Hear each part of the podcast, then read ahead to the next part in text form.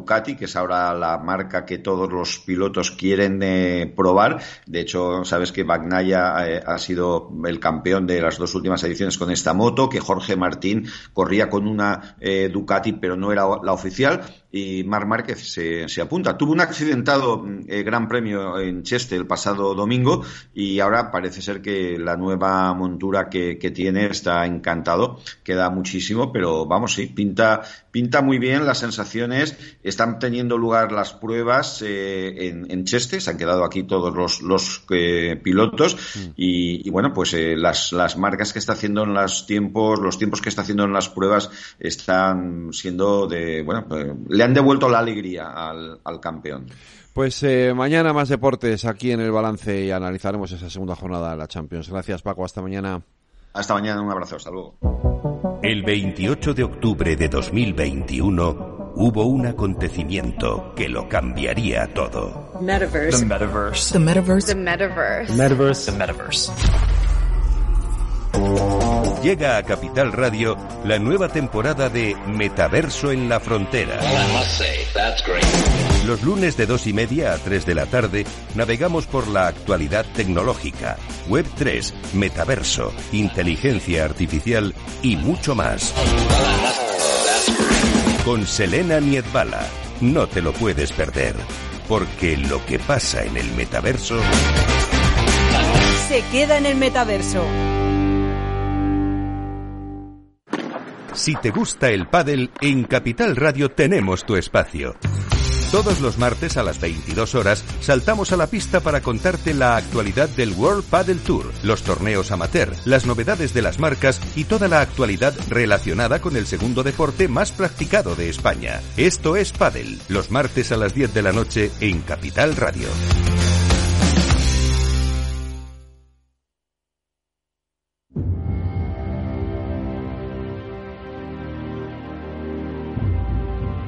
Los martes a las ocho y media en el balance nos vestimos de gala para recibir los debates Transforma España.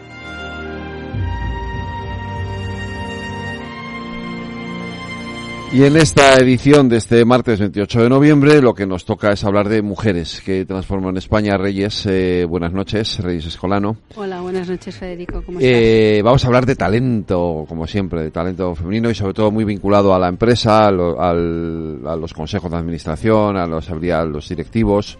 Eh, y lo vamos a hacer con dos, eh, bueno, vamos, dos invitadas, no, o sea, dos invitadas de lujo, directamente, ¿no, Reyes? Hombre, eh, aquí, en, las mujeres que transforman siempre de lujo eh, de las invitadas. A ver, hoy nos acompañan Silvia Jarabo. Eh, Silvia es economista y MBA por IE Business School y, y, tiene experiencia en McKinsey, Vodafone, en, en, comités ejecutivos, es consultora, es emprendedora, eh, es co consejera y ahora además es socia directiva de Promising Women, eh, que es una empresa dedicada al talento de la mujer profesional. Y también, nos eh, ah, y también es autora de un libro de Más Talento, Más Directivas. Uh -huh. eh, y también nos acompaña Krista Walochik, que también es empresaria, consultora y consejera. Eh, es un referente, desde luego, en la profesión de headhunting. Y ella ha sido presidenta de la Asociación Global de las mejores firmas de Executive Search en el mundo. Krista es socia fundadora de Talengo también, que es una asesoría de liderazgo en España y con presencia también en Latinoamérica. Y está premiada como una de las top 100 mujeres en España. Eh, también habla mucho de liderazgo, de gobierno corporativo y de diversidad. Y también es autora del libro Cómo ser un consejero de éxito que nos acaba de regalar. Que lo tenemos aquí los dos. Y lo tenemos aquí los dos. Así que nos lo leeremos porque no nos lo hemos leído todavía, pero nos lo leeremos con mucho cariño y luego a ver qué claves encontramos ahí para acceder y ejercer y consolidarnos uh -huh. en un consejo de administración. Federico. Pues Silvia, buenas noches. Buenas noches. Y Crista, buenas noches. Encantada de estar aquí. Buenas noches. Eh, encantado yo de teneros a vosotras aquí aquí esta noche. Vamos a hablar de talento, eh, ¿no, Reyes? De cómo sí, es. Déjame que diga también que las dos sí. pertenecen a International Women Forum, que uh -huh. es muy importante también porque es la entidad que nos ofrece también este uh -huh. pedazo de eh, con tertulias todos los martes que son mu mujeres que transforman y nada, y hoy hablamos exacto de, de, talento, de talento y de talento y mujeres, talento senior y todo tipo de talento. O sea que uh -huh. hoy va a ser muy ameno el programa. Eh, pues eh, vamos, a, vamos a enfocarlo primero por cómo, por, por lo que es la mujer y el talento, ¿vale? Porque me gustaría hacer un zoom sobre eh, cómo es cómo es la presencia ahora mismo, cómo está la cómo podemos evaluar la presencia de la mujer siempre en los puestos de dirección, en la gestión en España. Yo siempre cuento una anécdota eh, sobre esto porque yo llevo la comunicación de una empresa farmacéutica que es americana, es muy potente. Eh, y hace este verano vino vino a España a, algunas reuniones la CEO de la empresa, ¿vale? Eh, que se llama Yvonne Greenstreet y me pidieron si podíamos conseguir alguna entrevista en algún medio, a ver si era posible, tal. Entonces, eh, yo llamé a unos amigos míos del país y les dije, va a venir mi CEO, tal. Bueno, pero ¿qué es? Digo, bueno, es mujer, es negra, es científica, se ha criado en Ghana. Eh, digo, sí, la contraportada. Te damos la contraportada. Eh, es una de las seis únicas mujeres CEOs de una empresa eh, farmacéutica eh, que cotiza en bolsa, que debe haber tropecientas mil en todo el mundo, ¿no? Pero solo seis tienen una mujer al frente del Consejo de Administración, ¿no? Entonces, eh, lo, lo, pongo como ejemplo porque digo, es que sois muy poquitas todavía en esos, en esos, eh, en esos puestos directivos y sin embargo aportan o sea, yo la he conocido y es brutal, o sea, lo que, lo que aporta es impresionante, ¿no? Mm, Crista, Silvia, pues eh, efectivamente, Federico, la, la, situación es como, como dices tú, ¿no? Eh, en nuestro país y en, Estados Unidos que has mencionado, la fuerza de trabajo está compuesta casi al 50%, o sea, las mujeres son un 47-48% pues, de la fuerza de trabajo. Sin embargo, cuando nos vamos a puestos de responsabilidad, puestos de, de poder o puestos que, bueno, pues que tienen un papel relevante en, en, la sociedad empresarial, los porcentajes son mucho menores, ¿no? En España, por ejemplo, menos de un, menos de un 20% de los puestos en el comité de dirección de las grandes empresas son mujeres, menos del 20%. En Estados Unidos mm, es un 20 y pico, 22, 23. Pero si nos vamos al número uno, como has comentado, el puesto de los CEOs, en España es un 3%, en Estados Unidos está en torno al 5% también, ¿no? Eh, si vamos a los puestos medios, pues es un poquito mejor, pero estamos en un tercio, ¿no? Entonces es evidente que, mm, hombre, pues que hay mucho, mucho um, sitio para, para mejorar, ¿no? En cuanto a estos, a estos temas que estamos hablando. Hay mucho camino por recorrer, ¿no, Crista? Totalmente. Y además, por eso nació IWF, que es eh, la asociación que, por cierto, agradecemos muchísimo la oportunidad de, compartir esta hora. Nació en Nueva York en el 75, va a hacer 50 años el año que viene, precisamente con esas primeras mujeres que estaban pegándose con el techo de cristal, primeros líderes que se dieron cuenta que no había referentes y crearon este, este foro precisamente para ayuda mutua entre mujeres, para ayudarnos a, avanzar y también para llenar el camino para jóvenes que vienen. Es parte de nuestro, nuestra creencia. Entonces, en estos momentos hay 8.000 mujeres que formamos parte de normalmente comités de dirección, eh, miembros de consejos de administración, pero también hay artistas de referencia, científicos, etcétera, en 40 países dedicados a esto. ¿eh? También es verdad que, por desgracia, en estos 50 años tampoco se ha movido tanto en el mundo ejecutivo la posición de la mujer. Vemos algo más de movimiento en consejos de administración y allí la legislación ha ayudado en ese sentido. Francia y los países nórdicos fueron de los primeros en imponer una cuota. Europa ahora tiene una regulación que se va a trasladar a ley en España, mediante lo cual tiene que haber un 40% del género menos representado en los consejos de administración. Hay un decalaje todavía de tres años para llegar allí y esto ayuda a que, bueno, ponemos el foco en mujer. Yo creo que ayuda si ponemos el foco en diversidad y no solamente en género. Eso es otra conversación. ¿Cuáles son las razones para que esto sea así, para que todavía estemos tan lejos eh, de, alcanzar eh, una igualdad en eso también, en, los puestos directivos, ¿no? Eh, pues Silvia ha hecho un estudio muy científico de toda esta situación, pero mi mi observación no solamente en España, a nivel internacional, es hay tres motivos. Uno de ellos es la sociedad, donde nos creamos los valores, la cultura de la sociedad. No es lo mismo nacer, eh, nacer mujer en Estados Unidos que en Irán, que en México, que en Francia, etcétera. Entonces eso condiciona mucho eh, el rol de la mujer, claramente.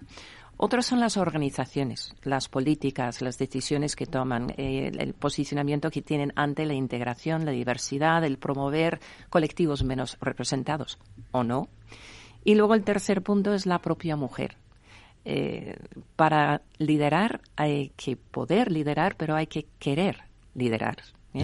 Y es interesante eh, que muchas jóvenes mujeres que llegan a su carrera con titulaciones universitarias tienen las, la creencia de que pueden ser altas directivas, pero algo ocurre cuando llegan esos mandos intermedios donde su creencia de que van a poder seguir adelante cae. ¿no? Silvia, seguro que tú has estudiado más los motivos para esto y, las, las posibles mejoras ¿no? dentro de las organizaciones. Pues em, es cierto que, em, como has comentado antes, ¿no? pues em, es verdad que llevo años con esto, eh, pero el, estudio de las razones las voy a mm, encuadrar en el mundo occidental. Es cierto que otras sociedades, pues bueno, que como las, no sé, orientales, etc. Sí, claro. pero en el mundo que nos movemos, en fin. yo, yo creo que hay tres, tres razones importantes que las voy a resumir y las digo concisamente, pero que se entiendan, ¿no? En primer lugar, es que el entorno empresarial, el entorno de negocios, donde nos movemos, es un entorno que no es imparcial, es un entorno que es desfavorable, está sesgado en contra de las mujeres, debido a la existencia de los sesgos inconscientes de género, que son muy conocidos, os oye hablar mucho de ellos, pero es una verdad científica incontestable, muy probada con estudios de más de décadas, ¿no? de 40 años. Entonces, los sesgos de género realmente suponen un, eh, unas limitaciones muy relevantes a la hora de las mujeres a avanzar hacia puestos de dirección. ¿no? Luego no sé si queréis entramos un poco más en ellos. Sí, sí, sí. Esto es el primer tema, ¿no? El entorno empresarial no es favorable a la mujer.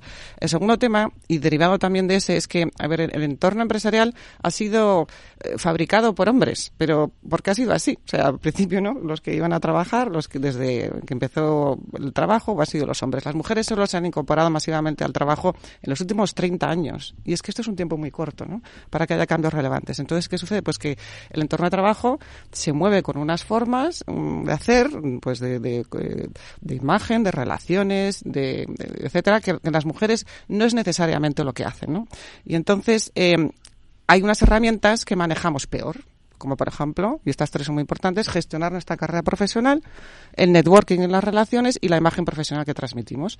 Y todo eso, si no lo gestionamos bien, conduce que luego cuando las vas a buscar hay menos candidatas para ser directivas y para tener puestos relevantes. ¿Por qué? Porque no las conocen, no tienen las relaciones, no les gusta la imagen o no tienen la experiencia necesaria.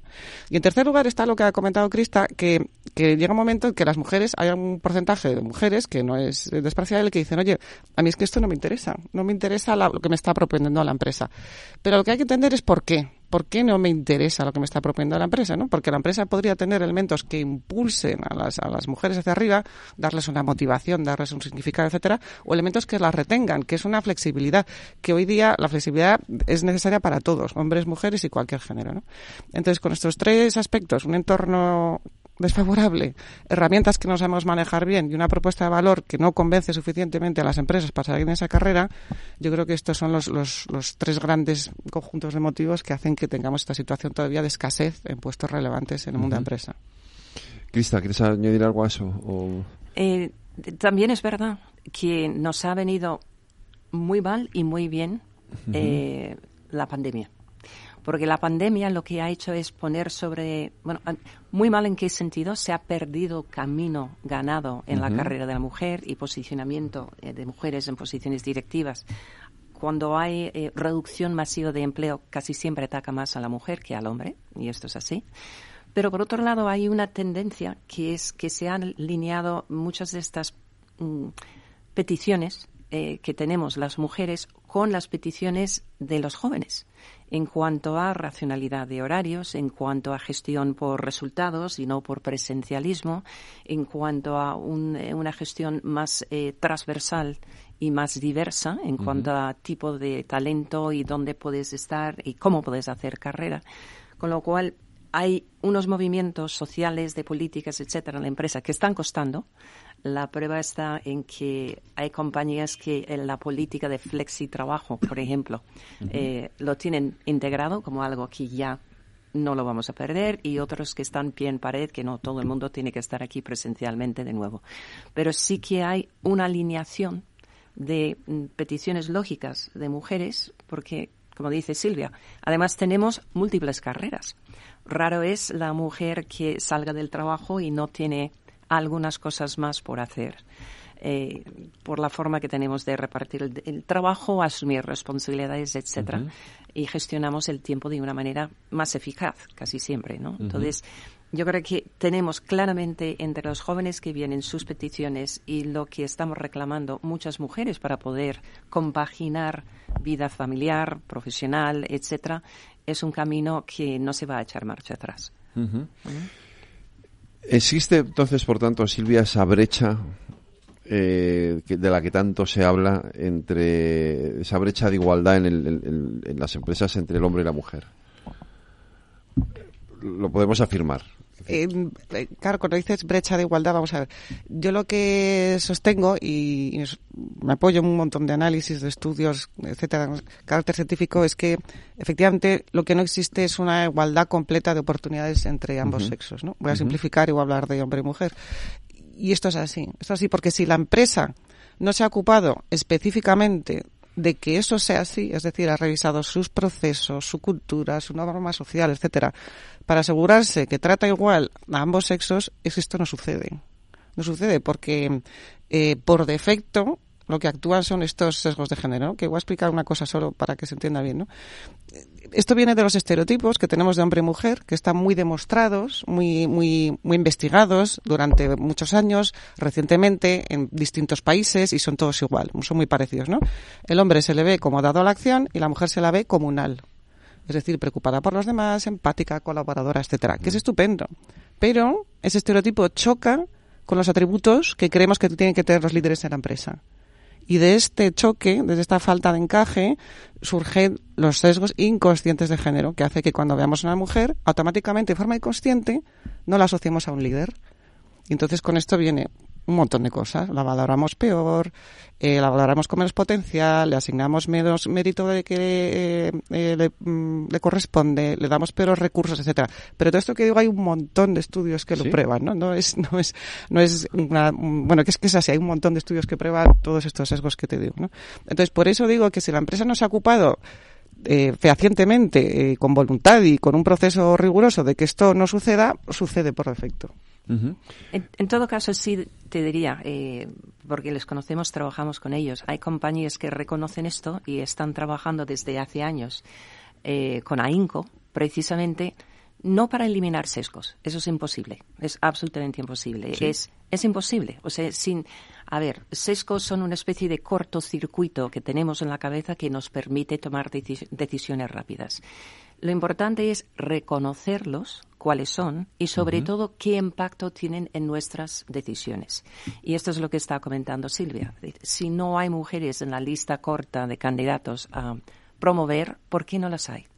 ¿Qué es lo que está pasando para que no hayan llegado, no han sido reconocidos, no han sido visibilizados, etcétera? ¿Y qué estamos haciendo para cambiar esto? Entonces sí que hay eh, una varias compañías, de nuestras grandes compañías, pero también empresas medianas que están trabajando de una forma muy consciente sobre eh, lo que son los impactos de sesgos. Eh, las tenemos, no solamente los tienen los hombres, eh, las tenemos las mujeres, todo el ser humano tenemos sesgos. El tema está en cómo impacta en cómo funciona la empresa. Sí que es cierto que hay algo que se llama el grupo dominante, el grupo dominante en cualquier organización son aquellas personas que eh, de alguna manera están en posiciones de toma de decisión, posiciones de poder, suelen tener características muy similares, procedencias muy similares, eh, recursos muy similares y para ellos su entorno es normal. Es decir, no, nadie quiere, creo, discriminar conscientemente. Lo que pasa es que si formas parte de ese grupo dominante, no eres sensible a qué puede pasar a las personas que no están allí, que no han ido a la misma universidad o que no tienen el mismo acceso eh, para poder tener ayuda en casa, por decir algo, o que no tienen las mismas redes sociales donde puedes tener contactos, hacer que los cosas ocurren, etcétera. Así que eh, el trabajo sobre los grupos no dominantes es parte de lo que están haciendo las compañías para asegurar que aflore el talento, porque todo el mundo tiene talento no es cuestión de que algunos tienen, algunos tienen talento, otros no. Es cuestión de dónde caje una persona con sus capacidades únicas para que quitemos las barreras y podemos alinear toda la capacidad que tenemos en la organización. Eh, y eso es el gran reto para las organizaciones, mm, tener las capacidades necesarias para ejecutar sus planes en estos momentos. Me parece apasionante esto. ¿Podemos descender un poquito a, esto de los sesgos de género? Que es, mm. para mí es muy... Eh, me, ha chocado. sí. sí, sí. Sí, pues mira, te, cuento los... Hay, hay cinco principales, pero que son muy resumidamente también, ¿no? Eh, el sesgo de rendimiento es este más importante, ¿no? ¿Qué quiere decir esto? Pues que a las mujeres les, les vamos a pedir siempre más y, por ejemplo, las vamos a evaluar por su rendimiento, pero no por su potencial, ¿no? Hay estudios, por ejemplo, hay uno que es muy reciente, del, del, del 2021, es que es recientísimo, de 30.000 managers, ¿no? En una gran cadena de distribución de Estados Unidos, donde se ven que continuamente las evaluaciones del potencial de las mujeres siempre es inferior al de los hombres, aunque al año siguiente tengan un buen rendimiento, siempre las evalúan en potencial menor y eso al final significa que promocionan un 50% menos. Es decir, los managers continuamente están subvalorando la, el potencial que tiene la mujer, porque tiene que demostrar, ¿no? Este es, este es el más importante. Luego tienes el sesgo de atribución, que quiere decir que a las mujeres eh, se les atribuye menos mérito del que corresponde, ¿no?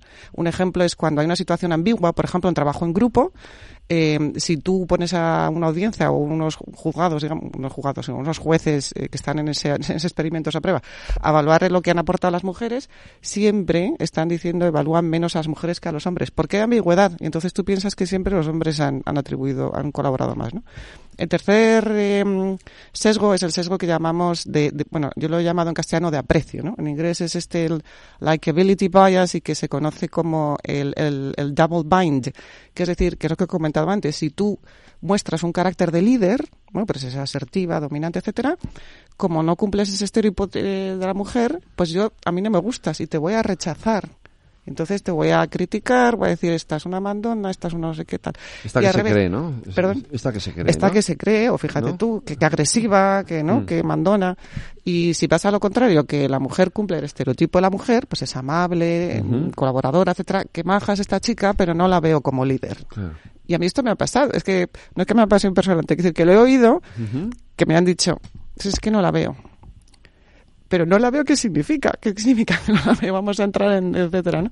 Bueno, y el último, el último sesgo es el sesgo de maternidad, que es el sesgo más fuerte, que es este que quiere decir que bueno, que las mujeres cuando son madres o cuando incluso están simplemente pensando para ser madres, ya cae nuestra consideración profesional de en cuanto a oportunidades, etcétera, e incluso pensamos que son menos competentes, que esto es increíble, pero insisto que son inconscientes, ¿eh? O sea, conscientemente no pensamos esto, pero el inconsciente, sabéis que mm, está actuando el 95% del tiempo, ¿no? Que realmente gobierna lo que hacemos, pensamos y decimos, ¿no? Tiene estas consecuencias. Y por ejemplo, en el caso del hombre esto no pasa. Cuando los hombres son padres, al revés, hay una prima que de hecho se demuestra algunos estudios, hay una, lo que se llama la prima del, del, padre, oye, pues que se consideran más responsables, gana más dinero, etcétera, ¿no? Y el último sesgo, que influye menos en el mundo de empresa, pero me parece apasionante, es el sesgo de datos. Que este quiere decir que cuando muchísimas veces hacemos datos a escala internacional y global sobre una única figura que creemos que es universal, esa figura es un nombre un hombre, de hecho, es un hombre blanco de cuarenta y pico años, ¿no? De estatura media, etcétera. Y no es una mujer. Entonces, esto llega a que, por ejemplo, análisis médicos están enfocados a las enfermedades de los hombres, equipos eh, técnicos están enfocados a los hombres, etcétera, y no a la mujer.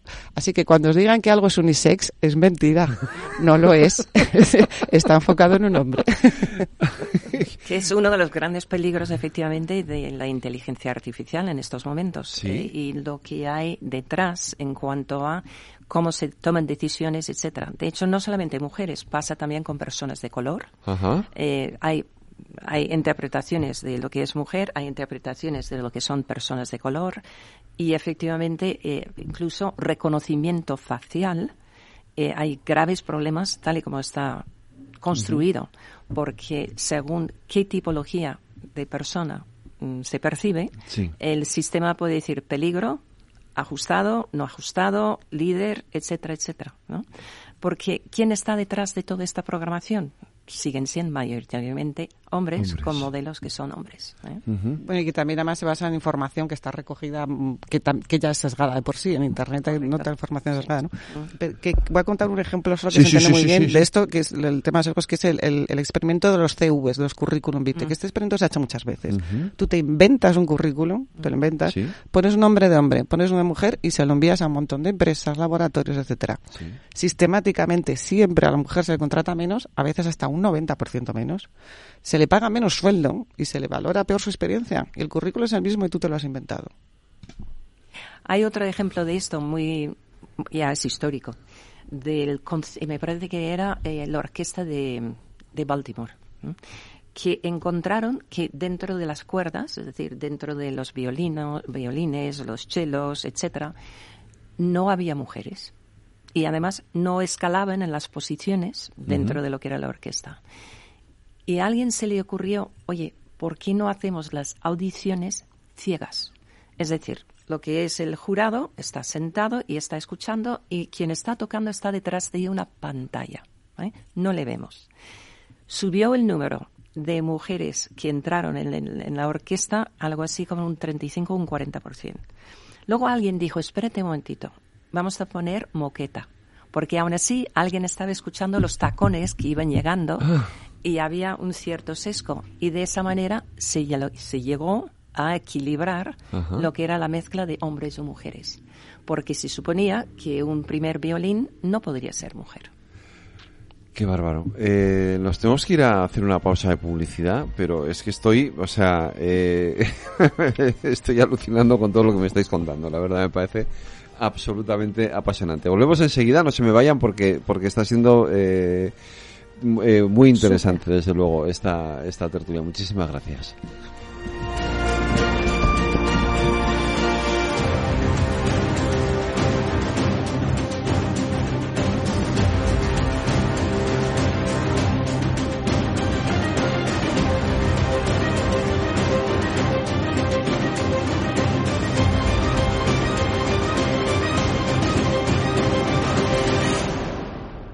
Transforma España.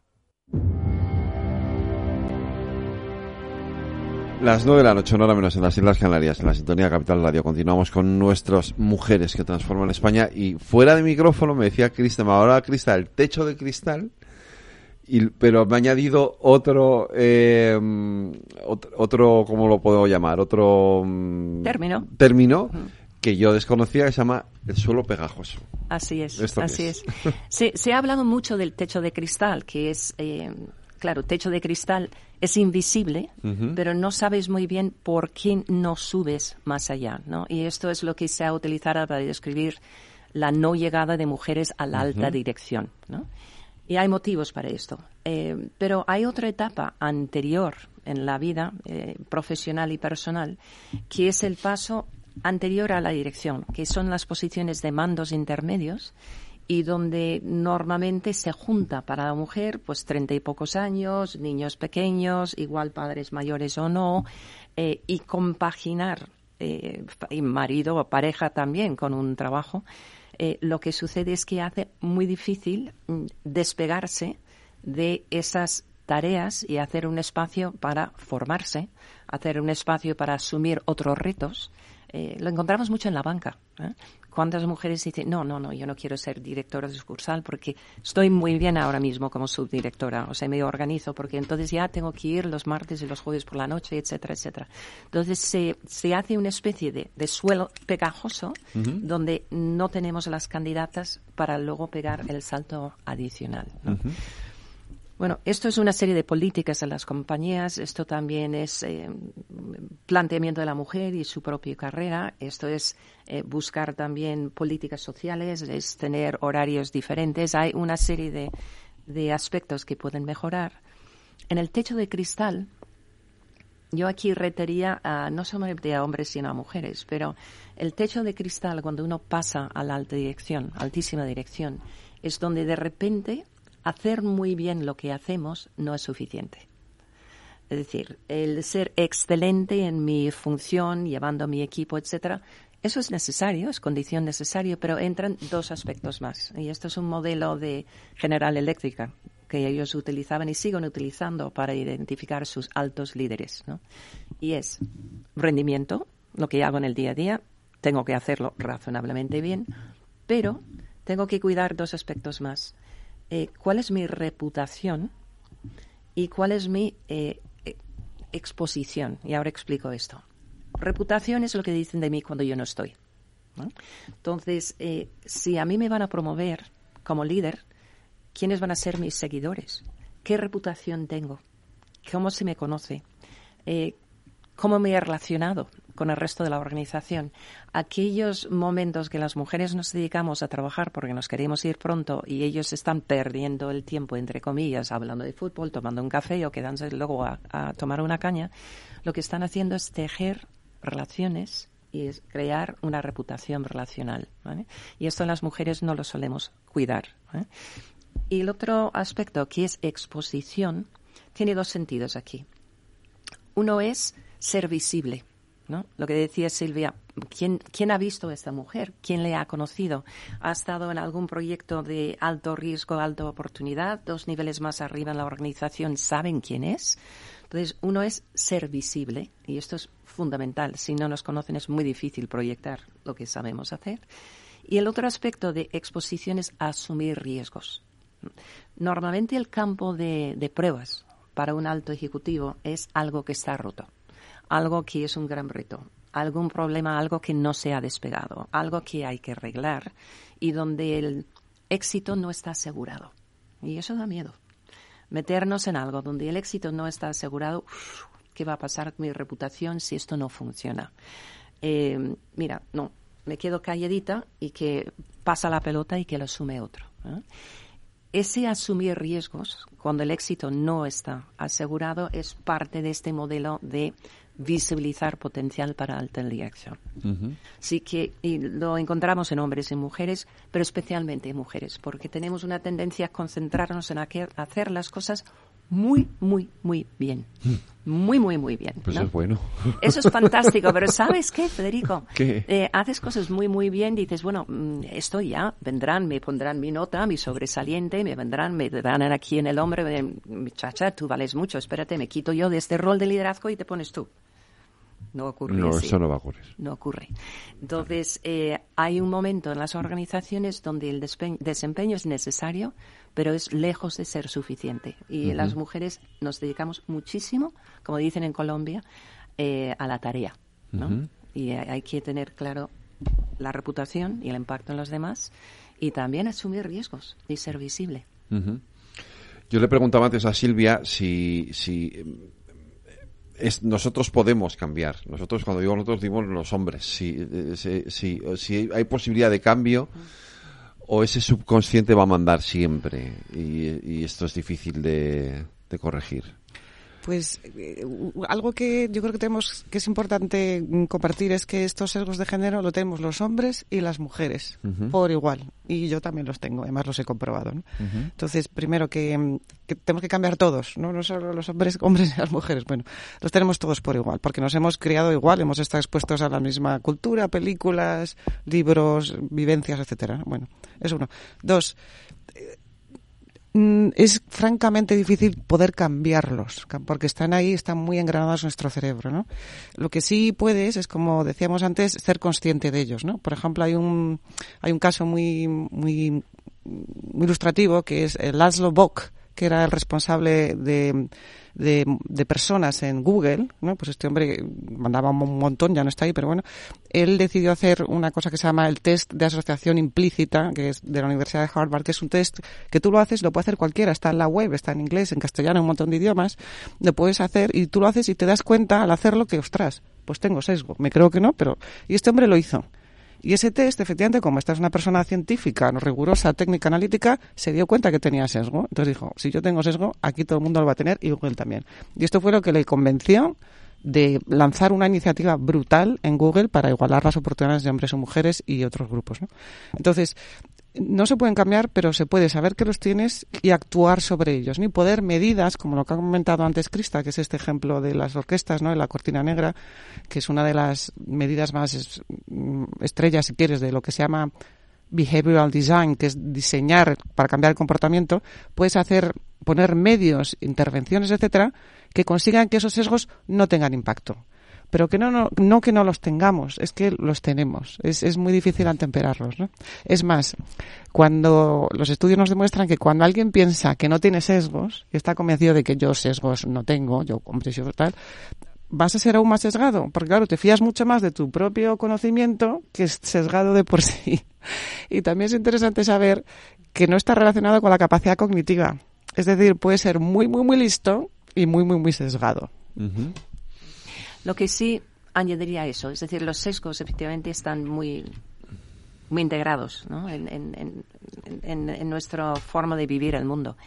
Lo que sí puede cambiar y cambia es eh, darte cuenta. ¿eh?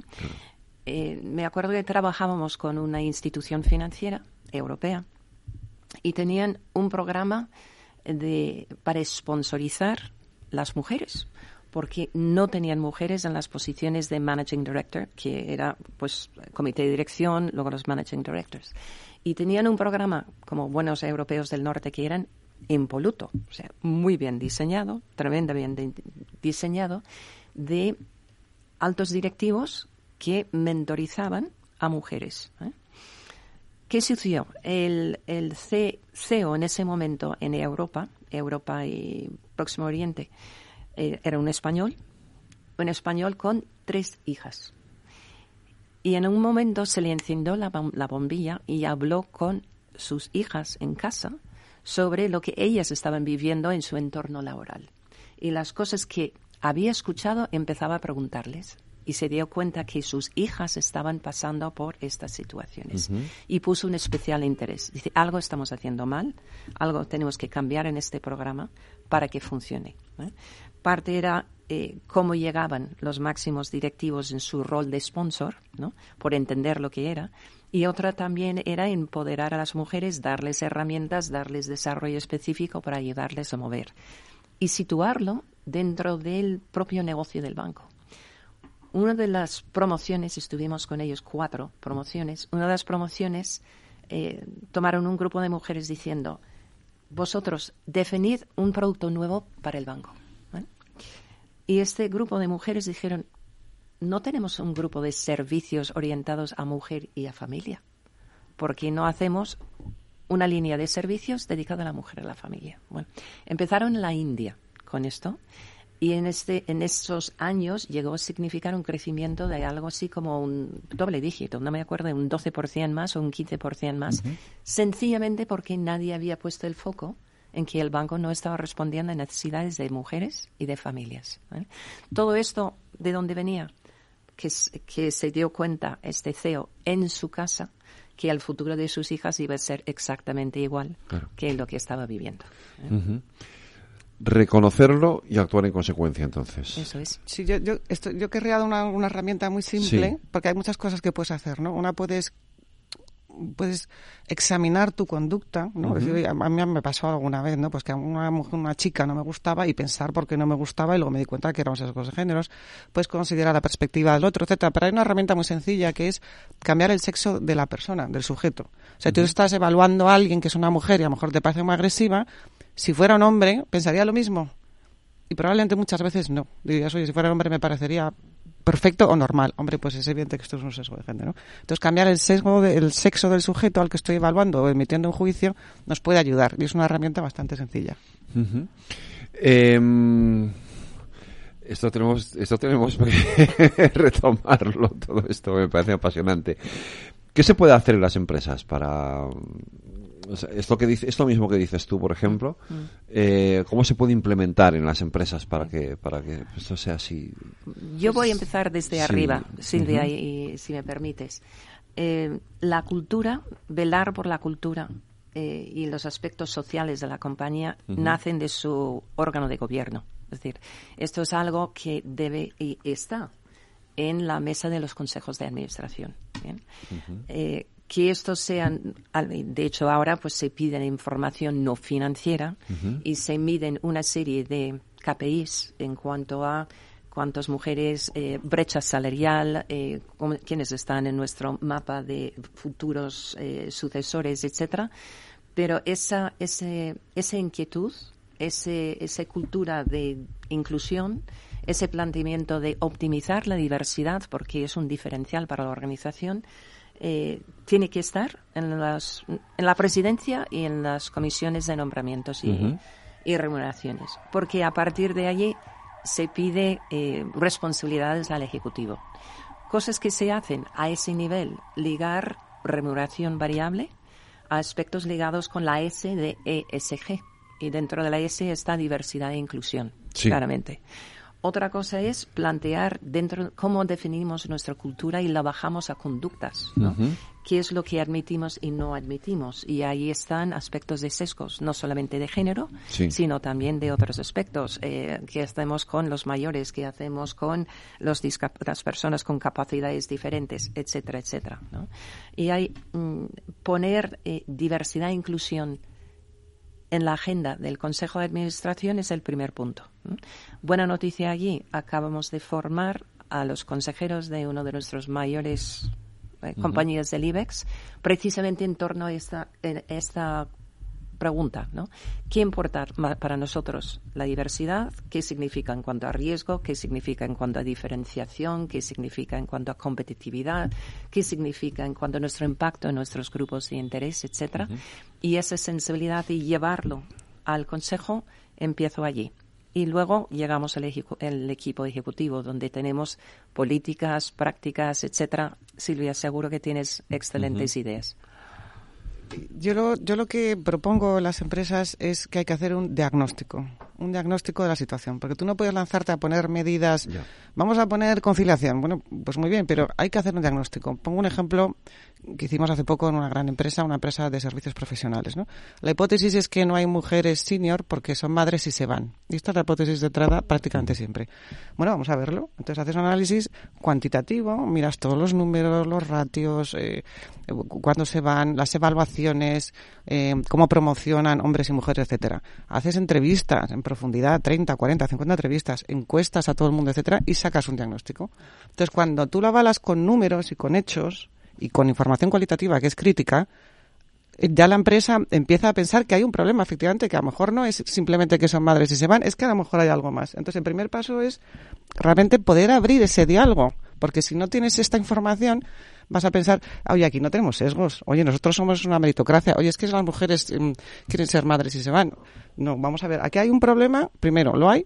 Sí, si lo, analizamos, hacemos este diagnóstico, lo hay. Y una vez que aceptamos que hay este, este problema, ya puedes elaborar un plan de acción un plan de acción que puede, depende de tu diagnóstico, pero vamos, puedes hacer cosas como, por ejemplo, y, yo lo que propongo, pues hacer un plan de acompañamiento, un programa de acompañamiento a las mujeres de alto rendimiento. las mujeres que tienen más capacidad de subir, etcétera, pues hacer un programa para asegurarte que están capacitadas, que tienen foco en la empresa, que se materializa su potencial, etcétera. ¿no? Puedes poner objetivos de representación. Las grandes empresas de nuestro país los tienen. El Banco Santander, Iberdrola, Repsol, etcétera, tienen objetivos de representación de directivas y de managers. Y dicen a lo mejor, oye, me comprometo a que en tres años tengo un 26%, por ejemplo, de, de, directivas y parto a lo mejor un 19. ¿no? Y en tercer lugar, yo lo que creo que es crítico es que en tus procesos de gestión de personas, que son los que determinan al final eh, cómo se mueven esos puestos, es decir, eh, cómo evalúas, cómo promocionas, qué planes de sucesión haces, etcétera, qué visibilidad das, cómo asignas tus proyectos, hay que asegurarse que están libres de sesgos. Y yo creo que la única herramienta capaz de hacer esto son las técnicas conductuales, que es lo que llamaba antes behavioral design, ¿no? que es lo que ha comentado este ejemplo más, más eh, conocido e ilustrativo que ha comentado Cristal de poner una cortina para no saber quién está haciendo esto. Eh, la similitud, pues hacer pruebas ciegas, por ejemplo, a la hora de contratar a alguien en un puesto, está demostrado que está demostrado que el concepto que tiene mayor predictibilidad de que esa persona lo va a hacer bien después es que haga una muestra de ese trabajo. Si lo hace bien, después va a tener un buen rendimiento. Y esto lo haces ciego, no sabes qué lo está haciendo, si es hombre, mujer, ni qué raza, ni nada, por ejemplo. ¿no? Entonces así te aseguras que, que captas al mejor talento. Entonces, se puede hacer un porrón de cosas, pero vamos, a mí que me suelen preguntar qué es lo más relevante, qué es lo que da más impacto, etcétera, son programas de mujeres a tu rendimiento, objetivos de representación de mujeres y asegurarte de verdad que tus procesos de gestión de personas están libres de sesgo. Y para eso hay que hacerlo con una metodología. Y no vale decir que entrevisto a la gente o le digo, oye, que tú sabes que tenemos que tratar por igual a hombres y mujeres. Sí, sí, claro, sé, esto no sirve. Hay un tema más también ahí que es el punto de entrada en las organizaciones. Porque hay algunas industrias que son especialmente difíciles de buscar un mayor equilibrio que son los que tienen que ver con la construcción, ingeniería, STEM en general. Eh, y allí ha habido organizaciones además que han sobreponderado la búsqueda y la incorporación de mujeres. O sea, más allá, han hecho una oferta más atractiva para atraer ese talento muy escaso y preponderando lo que es la incorporación.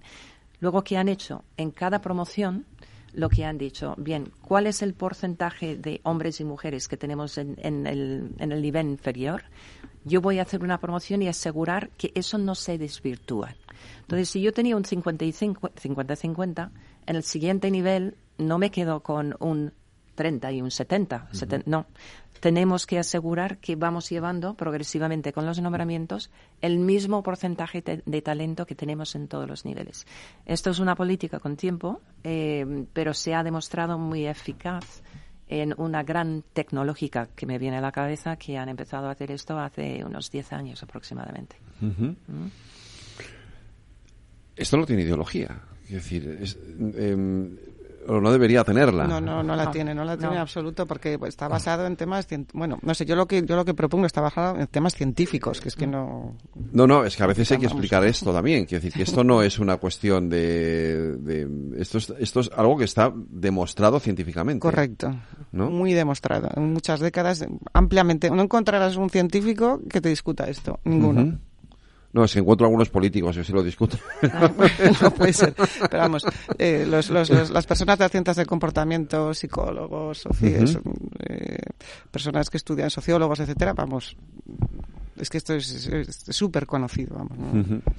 Eh, ¿qué medida, ya no solamente en, los, en las empresas, propias empresas, pero qué medidas se pueden tener mayor impacto también? Entiendo que también, incluso desde, desde el ámbito de las autoridades públicas, se pueden tomar decisiones mm.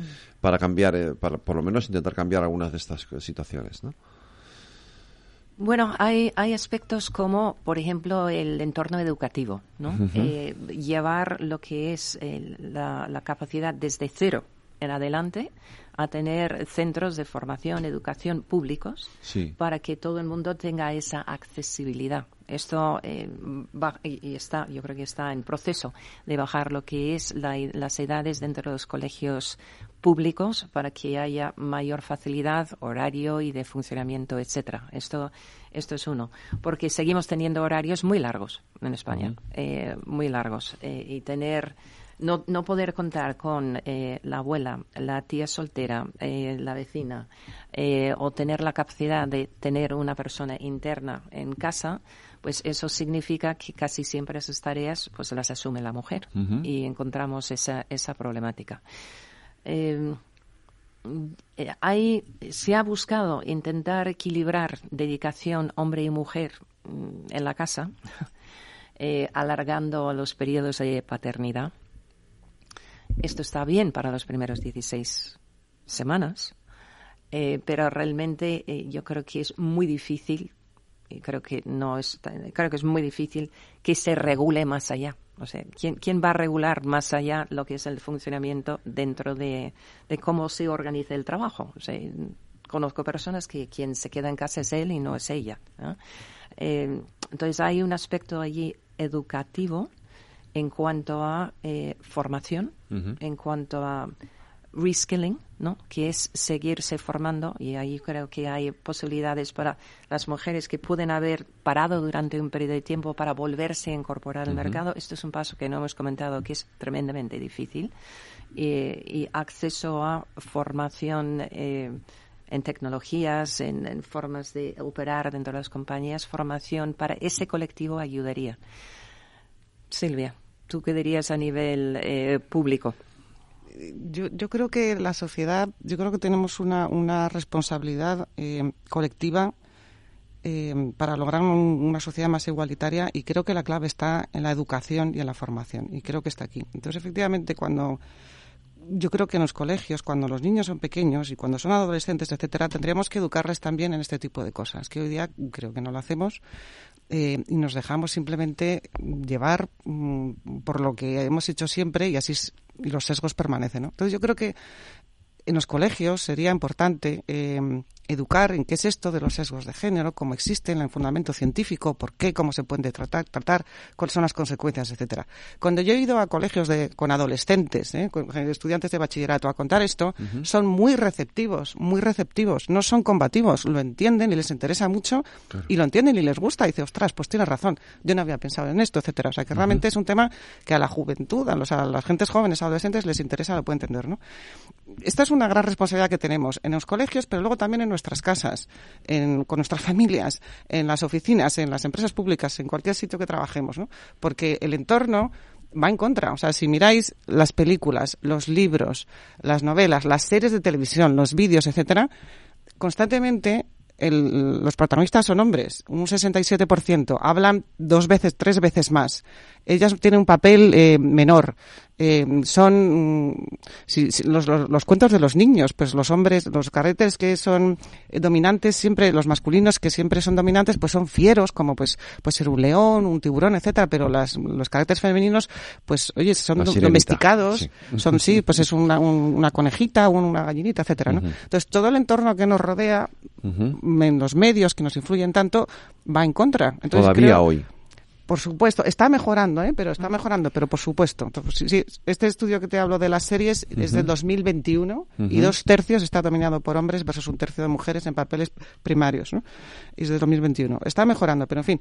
Pero todo este entorno que va en contra de, de la igualdad de, mm, bueno, pues de los géneros yo creo que es nuestra obligación educar y formar y, empujar estos valores, ¿no? Hay un estudio apasionante eh, que, se hizo en Harvard, muy reciente también, un par de años, bueno, un par de años, no, perdón, cuatro años, con 100.000 personas a escala mundial, que es que es muy, muy una, base muy relevante, que dice que las hijas, hijas de las madres que trabajan, eh, trabajan más, ganan más dinero y acceden a puestos de mayor responsabilidad y los hijos varones de las madres que trabajan tienen actitudes más igualitarias con respecto al sexo, buscan eh, mujeres, parejas que trabajan también y ayudan más en casa el doble.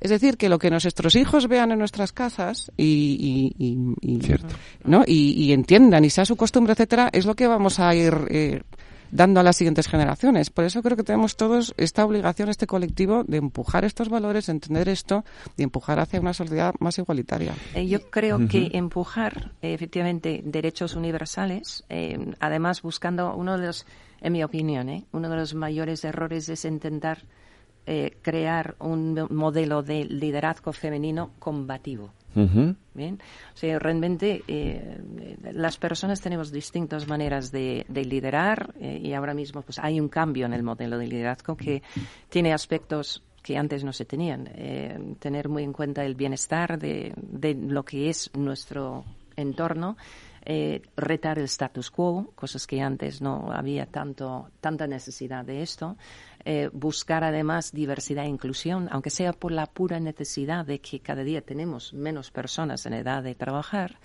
eh, pero esto va a un pluralismo, lo que no va es a una actitud ellos y nosotras, que no creo que Silvia está tampoco en esa, en esa línea, ¿no? Y efectivamente yo lo veo más desde... El género es lo más obvio, de la diversidad, pero solamente hay un punto. Esto va también en entender formas de pensar distintas. Eso va de forma de eh, actuar eh, personas que tienen eh, capacidades físicas distintas, capacidades cognitivas distintas. Yo creo que hay un paso más allí para hacer, sin obviar que hay claras diferencias sociales, históricas, económicas todavía y de formas y patrones conductuales pero buscar el combatismo eh, de, que sea ellos contra nosotras, yo creo que es un grave error. ¿Mm? Lo compartes también, sí, sí. Hombre, pero vamos a ver, yo unas cosas que digo en mi libro, y lo primero que digo es, a mí no me interesa retratar a las mujeres como víctimas ni a los hombres como villanos, porque ni unas ni otros lo son. Esto es, esto es evidente. Esto es simplemente que la historia la evolución se ha ido desarrollando así hasta la situación actual. Pero nada más, ya he sostenido antes que los sesgos de género tenemos por igual hombres y mujeres y que tenemos que combatirlos todos. eh, ¿Por qué em, eh, los tres minutos que nos quedan? Eh, volviendo otra vez al mundo de la empresa, ¿vale? ¿Por qué tenemos que apoyar ese avance? Es decir, ¿qué es lo que de más aporta o lo que aporta la mujer en los puestos directivos que a lo mejor no aporta el hombre? Pues yo te voy a decir dos cosas. Yo creo que esto es un mandato ético y un mandato de negocio. Vale. O sea, un mandato ético porque las empresas que están bien gestionadas se ocupan de que sus decisiones en cuanto a promoción, talento, etcétera, sean justas y sean base de, al, al mérito. O sea, un, un, mandato ético. Y el segundo es un mandato de negocio. Hay multitud de análisis, multitud de análisis que demuestran una altísima correlación, una muy fuerte correlación entre más mujeres en puestos directivos y mejores resultados financieros. Entre más mujeres e innovación. Más mujeres, un entorno más humano. Más mujeres, equipos más comprometidos, más inclusivos, etcétera. Y por hacer el, del, del, del entorno de trabajo un lugar más humano. Y para mí está esto, mandato ético y el mandato de negocio. Y añado dos imperativos más. Hay uno legal, Uh -huh. directamente de tratamiento de, de igualdad. Esto supuesto. es importante. Uh -huh. eh, y luego hay otro que es el talento. Es, no podemos permitirnos el lujo de ignorar el 51% del talento que tenemos en la organización y no, y no, optimizarlo. eh, entonces, añado estos, estos dos adicionales. Uh -huh. Reyes, me he quedado en la primera parte, o sea, no he podido bueno, pasar. Faltan dos partes enteras, eran cuatro y nos hemos quedado solo con dos. Bueno, porque el, el tema es fascinante. El tema sí, es absolutamente fascinante, lo tengo que decir, o sea, eh, eh, eh, y, y es más, me, me gusta. Sí, tenemos que repetirlo, que decir, estoy absolutamente fascinado con el ya de por sí era un tema que a mí me fascinaba, siempre me ha fascinado, me parece que es algo en lo que nosotros debemos de comprometernos también en ese, sin duda, es decir, de una manera clara y, y, y muy decidida, ¿no? Y muy combativa, si me apuras también. Eh, pero es que me ha apasionado. Yo esto, por ejemplo, el tema de los, sesgos, de los sesgos de género me ha parecido absolutamente apasionante porque no, no, no tenía esa percepción uh -huh. con ese, así de, así de clara, ¿no? Uh -huh. Entonces me parece absolutamente increíble. De verdad, Silvia y Crista, eh, os lo agradezco muchísimo. Me ha, o sea, me ha apasionado el, el, el eh, hoy la, el programa, me ha parecido increíble. Eh, y muchísimas gracias a las dos, de verdad. Muchísimas Muchas gracias, gracias. Federico. Eh, Federico, a ti por visibilizar estos temas. Sí, sí, no, vamos, todo lo que pueda. El Reyes, muchas gracias. Ah, muchas gracias a las dos también de parte de la Fundación Transforma España y a IWF por por, por uh -huh. dejarnos eh, tanto talento venir aquí a, a, a, Capital Radio, ¿no? En nuestro programa. Muchas gracias. Pues eh, nos vemos enseguida, claro, seguro que sí.